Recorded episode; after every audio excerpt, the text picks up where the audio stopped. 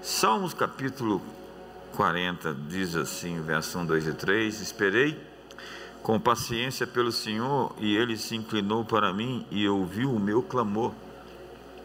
Tirou-me de um lago horrível, de um charco de lodo, pôs os meus pés sobre uma rocha, firmou os meus passos. Pôs um novo cântico na minha boca, um hino de louvor ao nosso Deus. Muitos o verão e temerão e confiarão no Senhor. Então, na semana passada eu comecei falando sobre coisas que você precisa falar para si mesmo. Você precisa conversar consigo. E se você ler o livro dos Salmos, essa é a expressão de alguém que está sistematicamente tendo uma conversa íntima consigo, falando, repetindo. Como disse Josué, não cesse de falar do livro dessa lei, antes medita nele dia e noite. Essa conversa interior, essa intimidade que você constrói consigo, é autoconhecimento e autoconhecimento é poder. Conhecer-se, entender-se. Na verdade, humildade é reconhecer seus limites, não diminuir a sua força. E quando você se conhece, né, aí já vem Sun Tzu, a arte da guerra, você conhece seu inimigo, você tem metade da guerra ganha. E o texto que eu li fala sobre uma declaração: esperei confiantemente pelo Senhor, Ele inclinou seus ouvidos para mim. Eu falei semana passada sobre a primeira coisa que você tem que falar para si: eu vou esperar em Deus. Eu quero trazer a memória que me dá esperança. Volta ao teu sossego, ó minha alma, porque Deus, o nosso Deus, tem te feito muito bem. Porque te abates, ó minha alma, porque te perturbas dentro em mim. Espera em Deus, porque ainda o louvarei. Então ele diz para si mesmo no Salmo 62: Ó oh, minha alma, espera somente em Deus, porque dele vem a minha esperança. Ele está afirmando, reafirmando, repetindo, enfatizando, sistematicamente ele está se auto-ministrando. Nós precisamos dessa capacidade de ministrar para si, de profetizar para si, de dizer para si aquilo que nós nos esquecemos por vezes em ambientes hostis, porque nós não podemos duvidar no escuro daquilo que foi nos dito na luz. Então, há muitas promessas, profecias que estão em desacordo, palavras de Deus que estão, é, que divergem do nosso ambiente, da nossa atmosfera, da nossa circunstância, da nossa contingência, da nossa conjuntura. E a promessa de Deus vai prevalecer sobre aquilo que aparece fora de nós. Aquilo que Deus disse vai prevalecer sobre todas as circunstâncias da nossa vida. E é isso que eu tenho visto acontecer. Quando nós somos capazes de esperar em Deus. Então diga comigo, eu vou esperar em Deus. Os solteiros digam, eu vou esperar em Deus. Há muita gente que não sabe esperar em Deus e começa a criar jeitinhos, pular os muros. É como Abraão, que não quis esperar em Deus na promessa e pulou o muro de casa e deu uma confusão do diabo. Então, a primeira coisa, eu disse a semana passada, tem uma mensagem inteira sobre isso, eu quase não consegui terminar, é, mas está lá no YouTube. A segunda coisa que eu quero dizer para você hoje, que você tem que falar para si mesmo, que tem que repetir sistematicamente, é: Eu vou viver a vontade de Deus. Vamos todos? Eu vou viver a vontade de Deus. Vamos lá mais uma vez? Por quê? Porque a vontade de Deus é boa, agradável e perfeita. Tem gente que tem medo de entregar sua vida para Deus porque falar, sei lá o que, é que Deus vai fazer. Quando você acredita em Deus, confia em Deus, entrega a sua vida para Deus, acredite, você vai viver o melhor que você pode viver. Ainda que por algum tempo Deus diga espere ou não. Se Deus te disse não, é porque Ele sabe o que existe de melhor para você lá na frente. Se Deus te diz espere, é porque você não está pronto para aquele momento, mas Deus tem o melhor para você como um pai. Hoje é o dia dos pais. Então, você está do lado de um pai, dê uma salva de palmas para ele.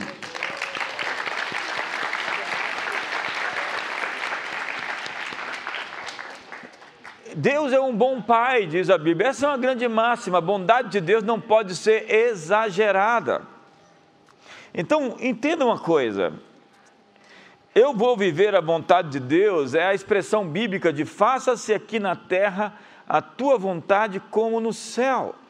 Faça-se a tua vontade na terra. Deus quer fazer a vontade dele. E se ele pede para que nós oremos para que a vontade dele seja feita, obviamente que muita coisa que acontece debaixo desse céu não é a sua vontade. Você acha que pessoas morrerem é a vontade de Deus? Você acha que acidentes que acontecem é a vontade de Deus? Você acha que tudo que acontece é a vontade de Deus? Obviamente que não. Mas para controlar tudo, Deus deveria nos fazer marionetes. Deus poderia impedir o, o, a pessoa de fazer qualquer coisa, e Ele pode impedir quando nós oramos, intercedemos e entramos no seu conselho, mas a vontade de Deus na Bíblia, ela é expressa por duas palavras. A primeira é telema e a segunda é bolema. Seja feita a tua vontade na terra como no céu, aqui é telema. Telema significa mandamentos, preceitos, desejo, prazer, inclinação, aquilo que foi determinado que aconteça, escolha, prazer, satisfação e sonhos. É o sonho, é o plano, é a escolha.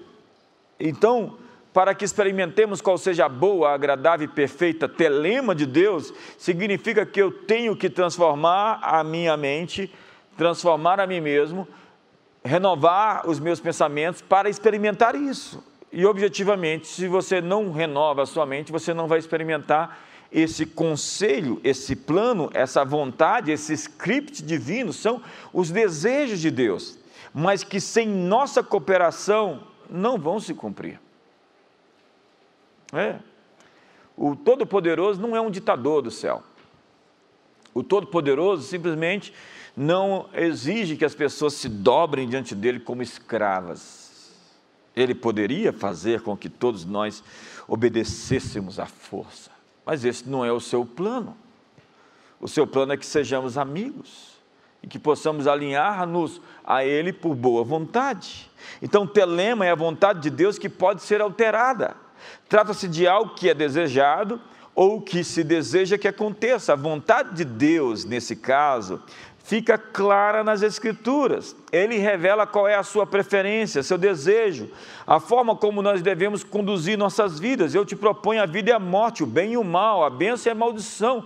E o maior poder que você tem é de escolher. Ele te deu o poder de escolher. Ele, você pode escolher a vida ou a morte, a bênção ou a maldição, a vida de santidade ou o pecado, o divórcio ou a fidelidade a um casamento, a traição ou a fidelidade. Uma vida abundante de resultados pela perseverança que transforma seus problemas em plataformas para seu salto, ou ficar se vitimizando como se a culpa não fosse sua, como se você fosse uma vítima, como se você fosse impotente diante das circunstâncias. Deus te deu o poder de decidir, e se der certo ou der errado, não é sobre Deus, é sobre você porque Ele é o seu parceiro para dar certo. E quando você faz o que é correto, Ele entra em parceria com você para lhe levar adiante e lhe fazer vencer. Então você precisa querer a telema de Deus, porque a bolema de Deus vai acontecer com ou sem você. A telema é o preceito, a vontade, a escolha, o sonho, o desejo que Deus tem para você, que são situações pontuais.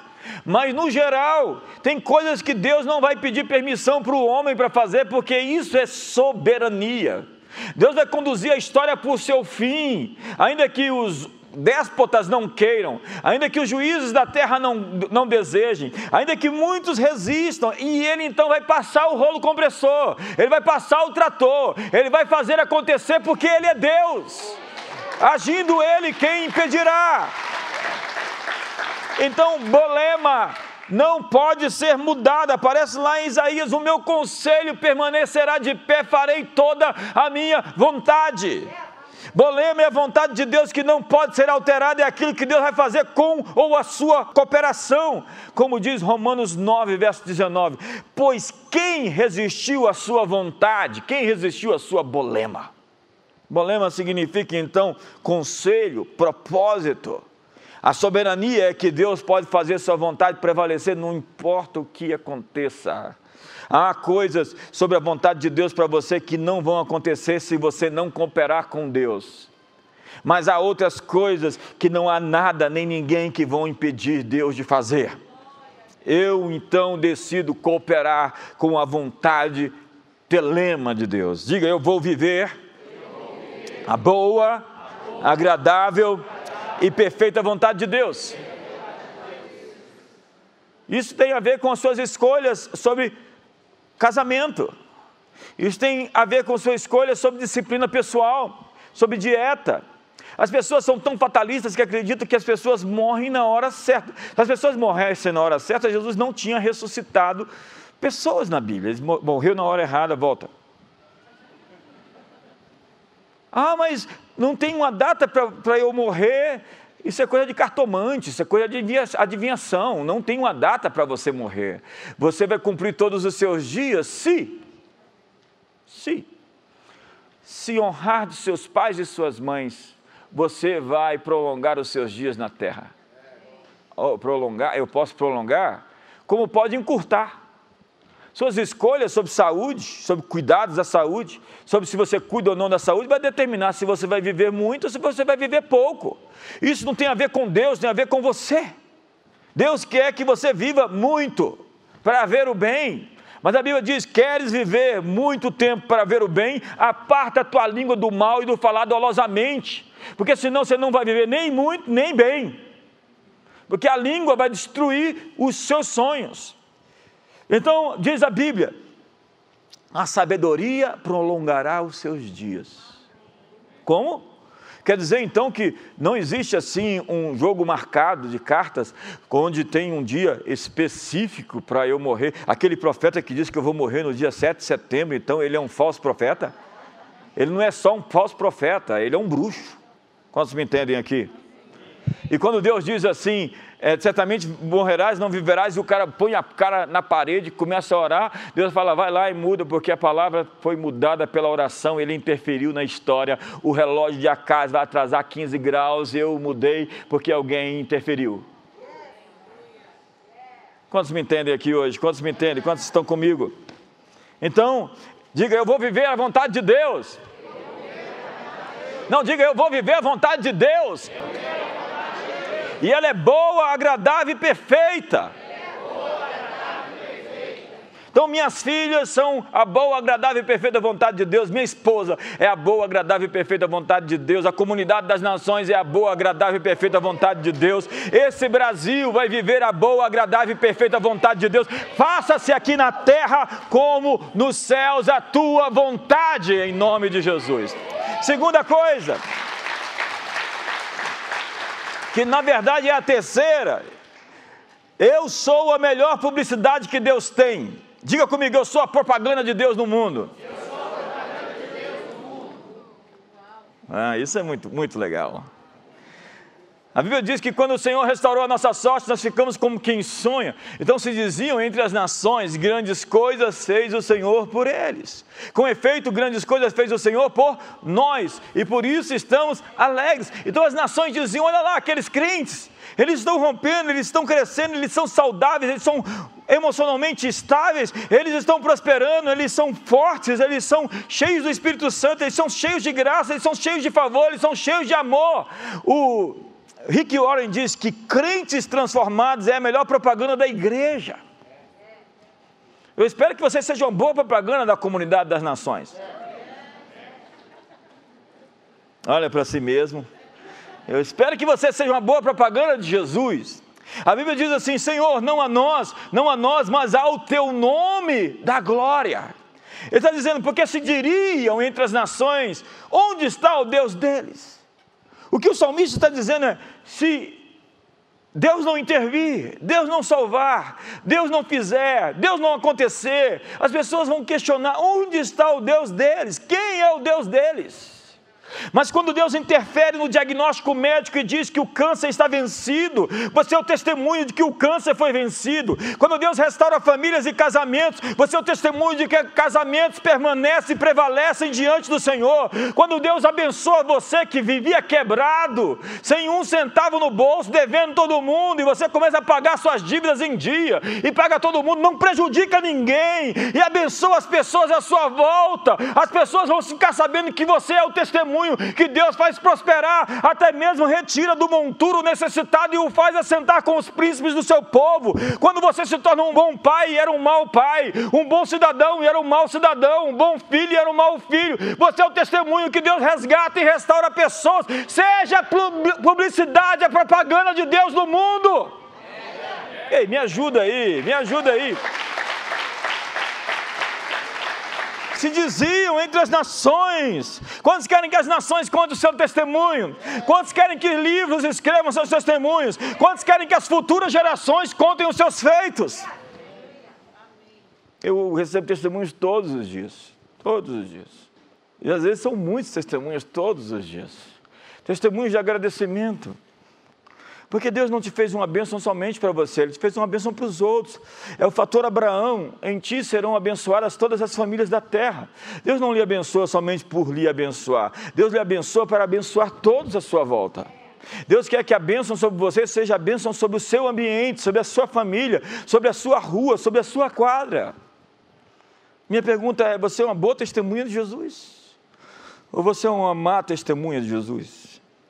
O Evangelho está sendo exaltado, glorificado por sua causa, ou as pessoas estão blasfemando o nome de Deus por conta de você? Diga, eu sou a melhor publicidade que Deus tem.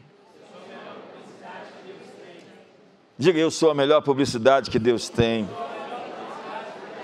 Diga, eu serei uma fonte de inspiração para outras pessoas.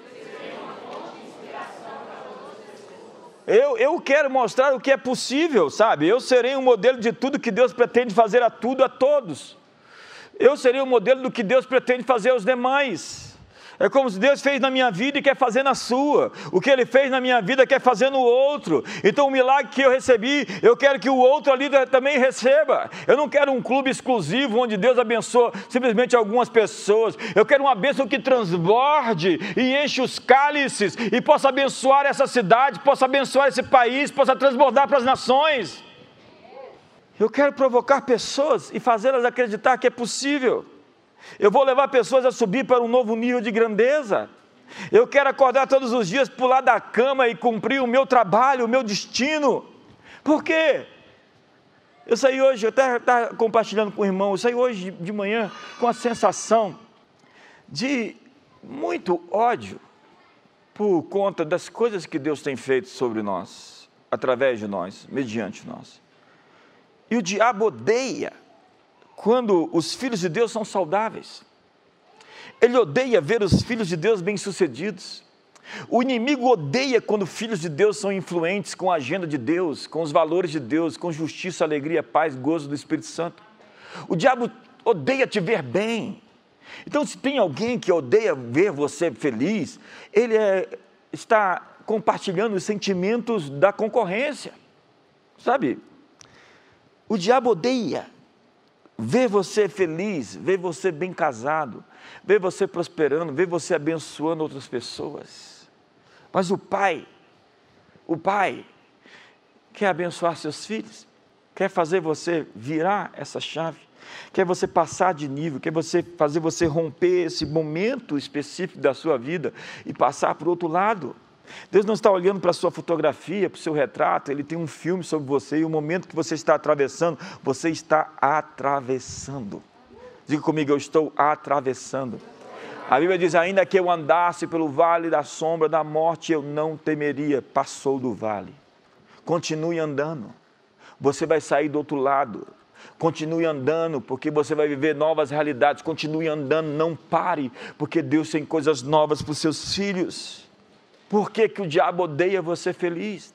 Porque crentes assim são a publicidade mais perigosa que existe. Então as pessoas vêm fazer aliança com Isaac e diz: Eu queria ser seu amigo. Se é para mim, diz que eu não posso atender agora. Eu queria fazer aliança com você, mas por quê?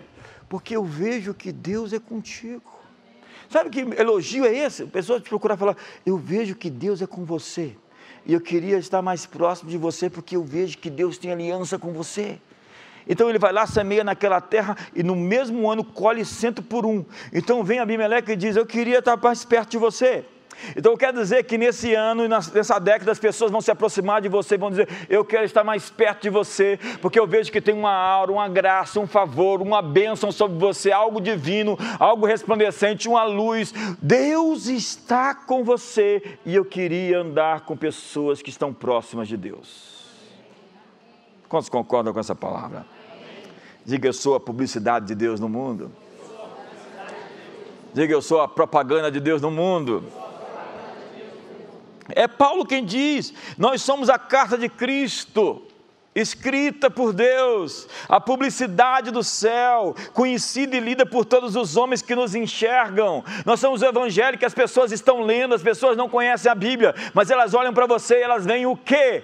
A Bíblia elas veem o milagre, elas veem o testemunho de alguém que superou seus traumas, suas dores, seus abusos, suas dificuldades, que não está preso na ofensa, no ódio, na amargura, na inveja, mas alguém que veio, se manifestou, que está mostrando a glória de Deus ao mundo, que conseguiu crescer a despeito dos seus obstáculos alguém que virou as chaves da vida, alguém que educou seus filhos e que os equipou para o mundo, alguém que superou suas dívidas, seus maus humores, seu mau caratismo e foi transformado pela experiência de encontrar-se com Jesus e se tornou a publicidade do céu na terra.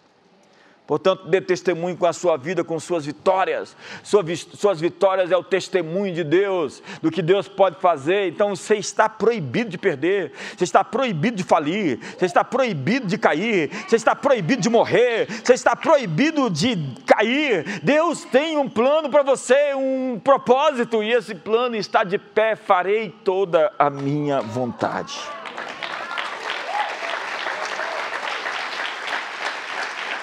Outra coisa, 1 Crônicas 12, verso 32 diz que dos filhos de Zacá, conhecedores da época, para saberem o que Israel deveria fazer, 200 chefes e todos os seus irmãos sob suas ordens, que sabiam, que eram conhecedores dos tempos. Então, quarto, é quarto? Diga, eu estou mudando para uma fase melhor. Não, diga, eu estou mudando de fase, para melhor. Abra seus braços e diga: os tempos mudarão, mudanças acontecerão, para melhor, para melhor, para melhor. Me ajuda aí. E a palavra tempos aqui é moed, que significa ciclos, estações, o início e o fim de uma era. Então Deus está nos mudando de fase. Ele diz: ei, ei, não presta atenção no que passou. Isaías 43. Porque eu estou fazendo uma coisa nova que está saindo à luz, porventura não o percebeis? Deus tem uma coisa nova. Ei, diga comigo: Deus tem uma coisa nova. Quando Deus está encerrando uma estação e começando outra, está nos levando a uma transição, Ele tem que finalizar e acabar com velhas situações, situações velhas, coisas velhas, relacionamentos velhos, coisas antiquadas, coisas arcaicas, coisas antigas, hábitos, palavras, palavrões, relacionamentos que não têm futuro. Deus está encerrando ciclos para começar novos ciclos. Você tem que encerrar os velhos ciclos para começar coisas novas. Então, discernir o tempo significa identificar como certas estruturas devem acabar para começar a nova estação de Deus. Há um provérbio gonja africano que diz: Os cachorros de ontem não conseguem caçar os coelhos de hoje. E não se ensina truque novo para cachorro velho. Novos problemas demandam novas abordagens, porque os coelhos de hoje são mais espertos do que os coelhos de ontem. Então é preciso lidar com o velho para que o novo venha. Tem uma transição acontecendo, tem algo ocorrendo, uma transição de ciclo. Nós estamos no mês de agosto, então mal afamado, porque as pessoas falam tão mal do mês que acaba acontecendo tanta coisa ruim.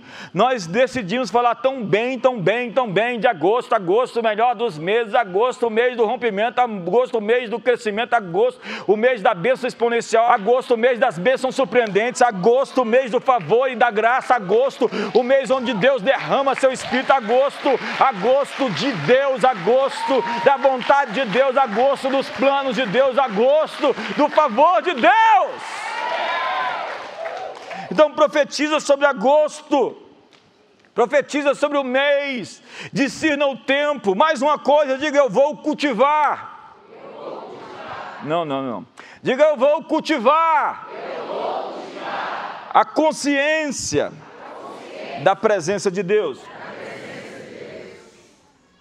Eu gosto muito de um texto que diz: reconhece o Senhor em todos os teus caminhos, e Ele endireitará as suas veredas. Reconhecer a Deus em todos os meus caminhos. Então eu estou em alguma situação, em alguma estrada, em alguma jornada, e eu preciso ver onde Deus está. E o telefone vai te impedir de ver onde Deus está. Eu preciso entender onde Deus está. Então você está numa situação e você pergunta, onde... eu acabei de citar o Salmo 23, ainda que eu andasse pelo vale da sombra da morte, eu não temeria porque tu estás comigo. Ele não está olhando para o vale, está olhando para Deus.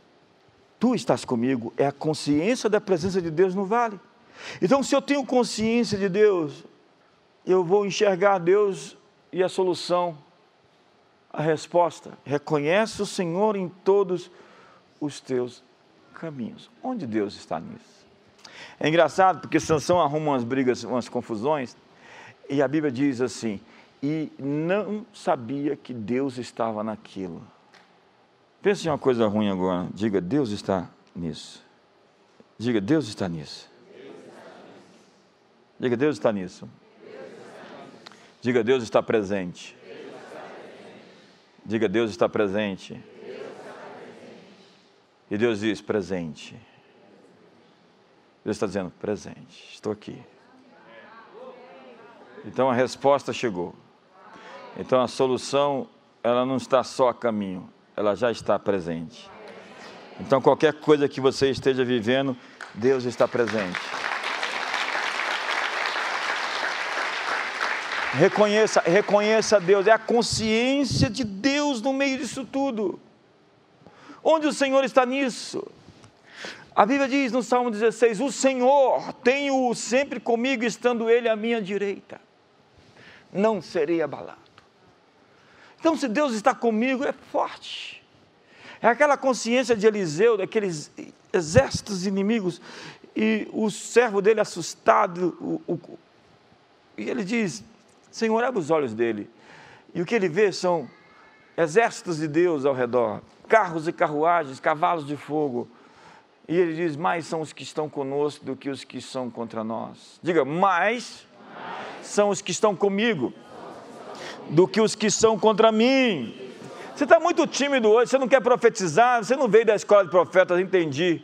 Essas afirmações, elas são poderosas para criar novos mundos. Eu pus as minhas palavras na tua boca, eu te cubro com a sombra da minha destra para estender novos céus e nova terra. Se você está muito fiel aos seus sentimentos e às suas emoções, você não pode provar algo maior do que os seus sentimentos e as suas emoções, porque suas emoções precisam ser transformadas, reformuladas, precisam ser impactadas, e você precisa pôr-se em movimento, e movimento cria sentimento. Você é muito fiel ao seu coração e enganoso ao coração e desesperadamente corrupto corrupto. Você precisa alterar o que existe dentro de você se você quiser alterar o que existe fora de você, porque o seu mundo exterior é o retrato do seu mundo interior. Então ponha suas emoções em movimento, pare de acreditar naquilo que você sente. Isso muda radicalmente quando você decide mudar.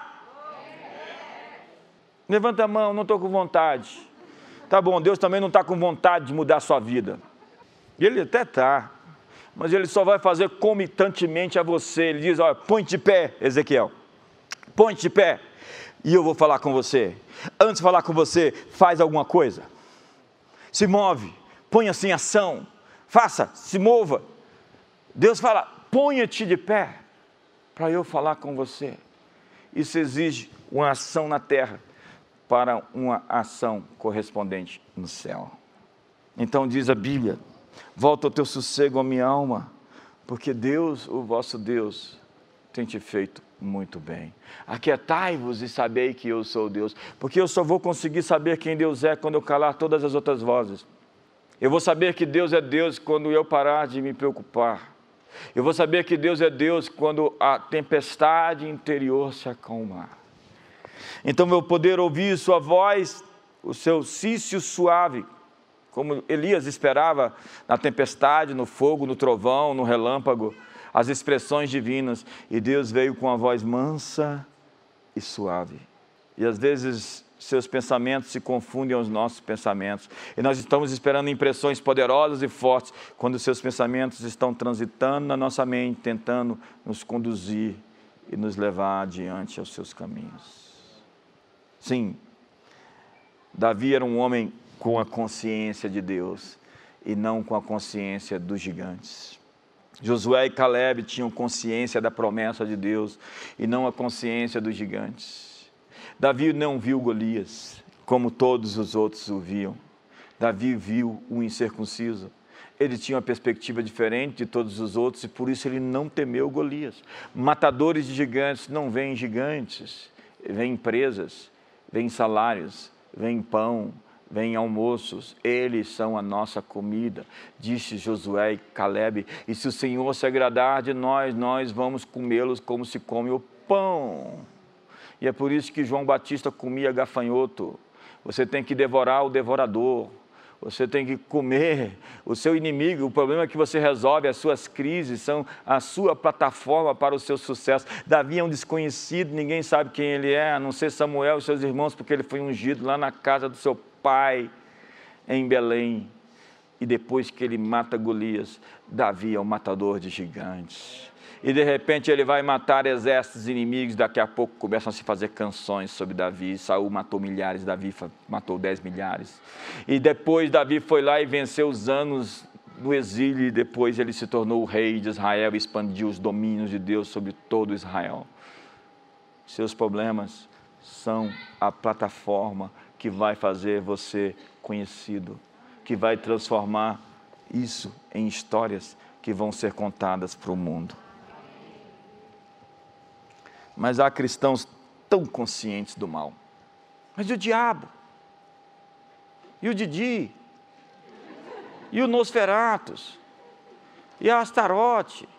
Tem gente que fica estudando demonologia, demonografia. Tem gente que diz que tem 6.722 demônios ali na quadra tal. Eu falei, como é que você contou? Esse pessoal, eu tenho medo, eu tenho, tenho, tenho medo, eu tenho, tenho, medo desse povo que vive vendo demônio em todo canto. Você, dizer que você está oprimido, e alguns deles podem estar dentro de você. Olha para você, irmão, veja se ele está torto. Gente consciente do mal, gente com a ênfase no mal, gente com, com a ênfase no diabo. O salmista diz: direi do Senhor, ele é o meu Deus, direi do Senhor, Ele é o meu escudo, o meu baluarte, o Deus em quem confio. Direi do Senhor, o que você está dizendo do Senhor? Ele está se encorajando, ele está profetizando para si mesmo.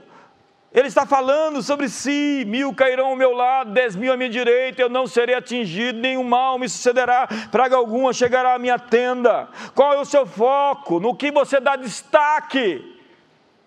Não grite o que Deus sussurra. Não grite o que Deus apenas sussurra. O diabo é como um leão ao derredor procurando alguém para tragar. Ele é como um leão, diz a Bíblia, mas ele não é um leão. O leão é o de Judá, o leão é Jesus, e ele ruge. E diz Joel: O Senhor ruge sobre a terra. Eu conheço pregadores que são publicitários do diabo. Você sai ali numa consciência de que o mal está ganhando. Você já saiu do culto assim, você fala, rapaz, a gente está perdido, está tudo arruinado. a gente está acabado. Se essa mensagem é verdadeira, o mundo acabou e a gente está perdido. Nós somos profetas da esperança. E Deus diz: Voltai à fortaleza, ó prisioneiros da esperança, porque desde agora eu vos anuncio que vos restituirei o dobro. Diga para o seu irmão: Deus vai restituir o dobro para você. Diga para ele o triplo se ele não estiver feliz. Se ele não abrir um sorriso, fala quatro vezes mais. Cinco vezes mais.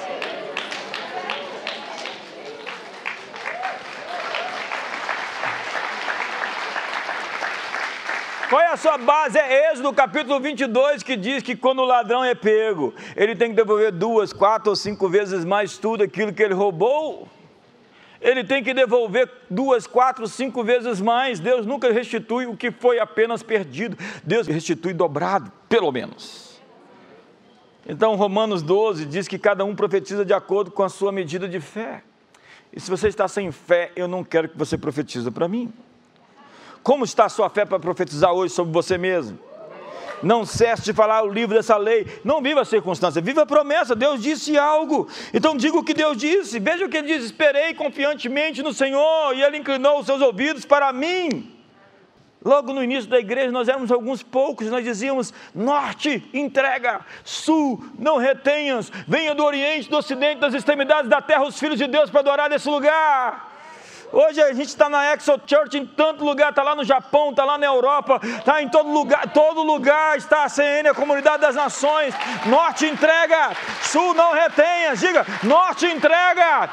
Diga, Norte entrega. Sul não retenhas. Venha do Oriente. Você está escrevendo a mensagem, né, mulher? Jesus, do Ocidente, das extremidades da terra os filhos de Deus, para adorar nesse lugar. Nós estávamos na Alemanha, andamos lá na Alemanha nesse ano, acho que uns dois mil quilômetros dentro da Alemanha nesse, nessa, nesses dias. E nós tínhamos um motorista italiano muito chato. Muito chato. Pensa num cara. Quem estava comigo lá? Quem estava? Ninguém aqui? Vixe. Nem você, Pedro? Você estava no. Não, só tinha um ônibus da Alemanha? Para quem não ouviu lá atrás, o Pedro disse que eu estava no ônibus errado. E tinha um italiano, e a mensagem dele, assim, ele acordava de manhã, quando chegava o pessoal, ele, catástrofe! catástrofe! Aí o pessoal foi lá, derramou suco dentro do ônibus, pensando, catástrofe! Pensa num cara mal-humorado, esse, esse motorista. Assim, o cara sorriu, eu estava tentando tirar um sorriso dele, não conseguia. No final de tudo, o que aconteceu? Catástrofe! Ele errou o caminho, foi para outro lugar, demorou, demorou, ficou com a cara de uma vergonha, perdeu. Pensa num cara assim que ficou assim, a viagem toda ele foi mal educado com a turma. E no final, ele ficou tão envergonhado porque ele nos atrasou aí meio dia. E a gente, catástrofe. Não.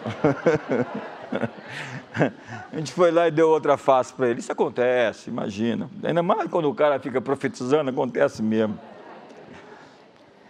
Pare de fazer publicidade do que deu errado.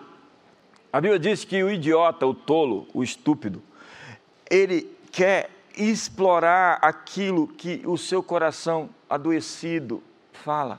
Ele quer publicar a sua dor, ele quer publicar a sua vergonha, ele quer publicar o que deu errado. Pare de falar essas coisas, vira a página, muda. Esse disco está arranhado. Por favor, pare de contar essas coisas que não nos dão esperança. Tem gente que gosta de ser vítima, tem gente que gosta de falar que foi traído, que foi traída. Eu não sei nem o nome da pessoa, eu sei que ela foi traída. Quem é ela? É aquela que foi traída? É aquele rapaz? Aquele rapaz que vive falando de problema financeiro, vive pedindo dinheiro. Eu não sei o nome dele, eu sei que ele vive endividado. Que é o que ele fala, é só isso, ele só fala disso. Mude os seus discursos. Seu cérebro tem neuroplasticidade, ou seja, a capacidade de estabelecer novas conexões neurais ou reorganizar as conexões existentes. Seu cérebro muda literalmente quando você muda seus pensamentos, seus pensamentos fazem o seu cérebro, e não é o contrário. São seus pensamentos que esticam, ampliam, abrem caminhos neurais ou são seus pensamentos que atrofiam e fazem secar o que existe dentro de você? Então você está esculpindo o seu cérebro. Você está todos os dias, mediante seus pensamentos, formando quem você é. Então, meditar em algo bom ou mal reorganiza suas redes neurais e cria novas conexões. Fala-se que em 16 semanas você pode transformar um recruta em um fuzileiro naval. Como? A chave é a criação de uma nova estrada neurológica no cérebro, mediante condicionamento, disciplina, um novo corpo, uma nova postura, um discurso padrão. Então você está experimentando neuroplasticidade dirigida, autodirigida. Você pode definir os seus hábitos, você pode redefinir suas crenças, você pode se transformar pela renovação da sua mente. Esse é um tempo para se reinventar. Se é a verdade que nos liberta, é a mentira que nos mantém em cativeiro. Um sistema de crença errado pode estar amarrando você por dentro, gente todo amarrado, cheio de nós internamente cheio de muitos bloqueios. Complexo é isso, uma pessoa complexa é pesada, cheia de muitos nós. Está na hora de desamarrar os nós, está na hora de ser leve, espontâneo, criativo, suave. Está na hora de deixar a amargura, o ódio, a ira, a discórdia. A chave que você tem que virar está dentro de você. Sempre que há uma mudança no seu mundo interior, o seu mundo exterior se transforma. Provérbios 4, verso 20 de tudo que se deve guardar, guarda o teu coração, porque dele procedem as fontes da vida. Os limites da vida estão dentro de você. Então não se veja com os olhos de ninguém, não veja ninguém com os olhos do outro. Eu faço o que vi meu pai fazer, disse Jesus. Levante os seus olhos, tenha um outro olhar, uma outra perspectiva. Saia desse ambiente tóxico, envenenativo. Você vive de fofoca e de agruras, de pessoas que vivem falando mal dos outros pessoas que vivem tentando transmitir a sua experiência ruim com alguém para você, como se você tivesse que ver aquela pessoa com os olhos daquela que foi ferida por ela. Silêncio aqui. Então, profetizar é lembrar as pessoas quem são, ou dizer a elas o que elas não sabem sobre si mesmas.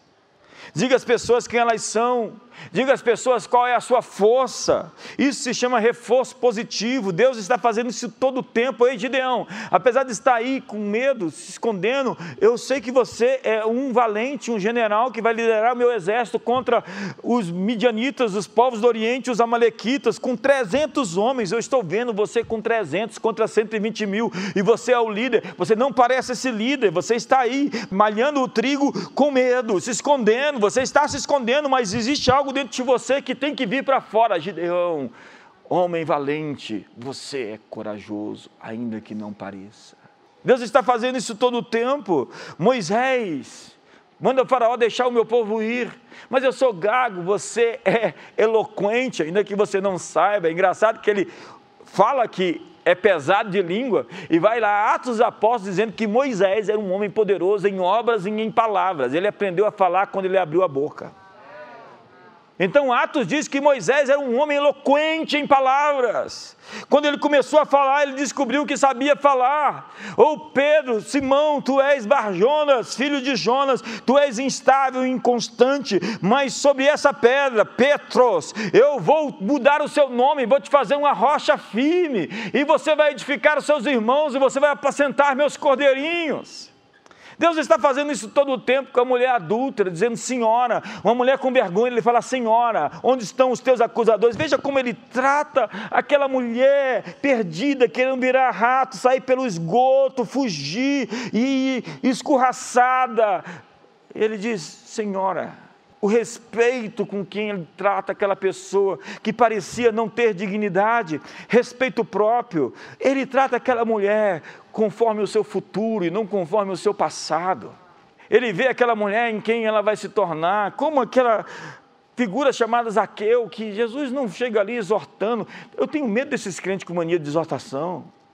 Esses haters, está cheio de gente muito má na internet. Esses crentes que estão por aí, eles são piores do que as pessoas que estão lá no mundo. Porque eles não experimentaram da graça, que pode tratar um Zaqueu, um político sem vergonha, com graça e transformá-lo simplesmente com favor. E foi isso que Jesus chega e senta na mesa e come com Zaqueu, olha para ele, fala: Eu sei quem você é, eu sei o que você fez no verão passado. Mas eu sei, acima de tudo, quem que você vai se tornar. Isaqueu levanta da mesa, eu estou cansado, então pega, eu vou dar tudo é, que eu roubei quatro vezes mais e vou distribuir metade dos meus bens para os pobres. Ele sabe o princípio de restituição, né? Quatro vezes mais. Então não trate as pessoas pelo seu passado. Judas chega para Jesus e o beija. Ele diz: Por que viestes, amigo, amigo?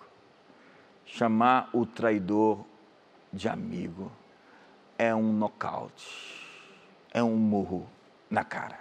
Amigo, por que vieste? Sem falar que horas antes foi lá e lavou os pés do traidor, sabendo quem era fazer o bem para aquele que você sabe que está te fazendo mal pelas costas, que está te vendendo por 30 moedas de prata.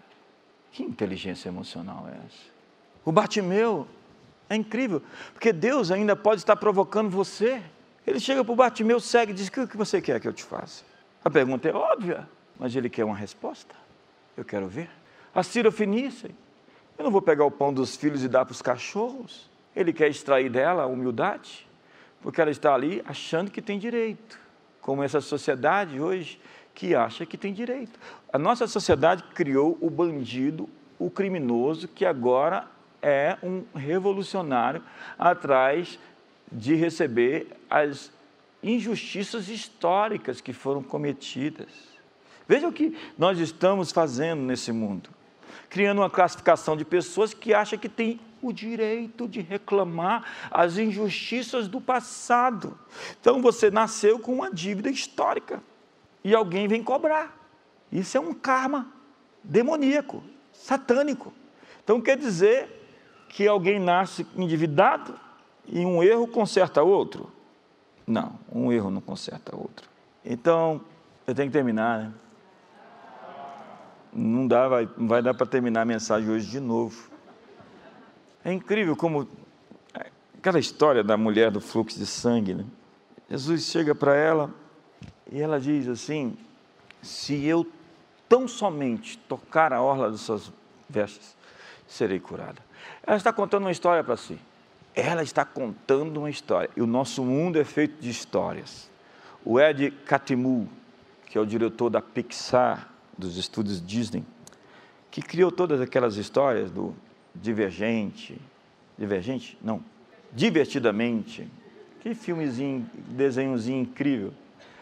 Daquele lá do, do, do herói lá, barrigudo, com a família, como é, é o nome? Você sabe? Pedro? Ah, não. Não. Eu ia devolver para você, tinha que devolver. Qual que é? O super, o quê?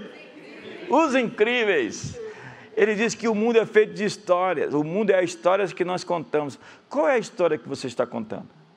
Ela dizia: se eu for lá no meio da multidão quebrar todos os protocolos sanitários, porque ela estava sangrando, ela estava sangrando e quem estava sangrando não podia estar no meio das pessoas. A propósito, eu fiz o, o IgG ontem, eu estou com anticorpos poderosos contra o Covid dez vezes. Alguns não estão felizes porque estão com inveja aqui, porque não bateram palma, brincadeira. E ela entra no meio da multidão, e de repente Jesus para e fala: Alguém me tocou. E os discípulos dizem: Mestre, você só pode estar enganado, porque todo mundo está te tocando toda hora. É, mas alguém me tocou diferente. Alguém me tocou com fé. E alguém foi ousado o suficiente para tocar no meu tizirite, que é uma parte privada, dada somente a familiares a pessoas íntimas e próximas. Só uma filha, um filho, uma esposa, um pai. Podia sim puxar a orla, a orla das vestes. Alguém me tocou. E a Bíblia diz que Jesus saiu procurando. Olha o onipotente, onipresente, onisciente, limitado ao tempo e ao espaço, num corpo físico, procurando quem foi que o tocou, até que uma mulher assustada e com medo disse: eu estava 12 anos enferma e eu gastei todo o meu dinheiro para tentar me curar. E eu não fiquei só quebrada e devendo, eu fiquei anêmica e magra e de olho fundo e sem dormir à noite e depressiva. Até que eu inventei uma história. Até que eu decidi acreditar. Eu fiquei sabendo que o Senhor ia passar por aqui E eu disse: se eu tocar na orla do manto daquele homem, meu deserto vai acabar. Como aquela mulher, esse pode ser o seu dia, que você vai esticar a sua mão pela fé e vai tocar em sua orla, em seu vestido. Então, depois de contar aquela história, Jesus olhou para aquela mulher e disse: Filha, olha só a expressão, filha. Cada maneira que Jesus trata as pessoas, preste atenção, é perfeita, é exata. Tem motivo para ele chamar ela de filha. Ele disse filha porque só uma filha podia tocar na orla do seu manto. Ele disse: Você recebeu permissão para isso. E por causa disso, vai, porque a sua fé acabou de te salvar. Você está curada, definitivamente curada. A Bíblia diz que ela insistentemente dizia: Se eu somente tocar na orla do seu manto. A Bíblia diz que ela estava repetindo isso para si. Minha pergunta essa manhã é: o que você está repetindo para você mesmo? O que você está dizendo? Quais são as histórias que você está contando?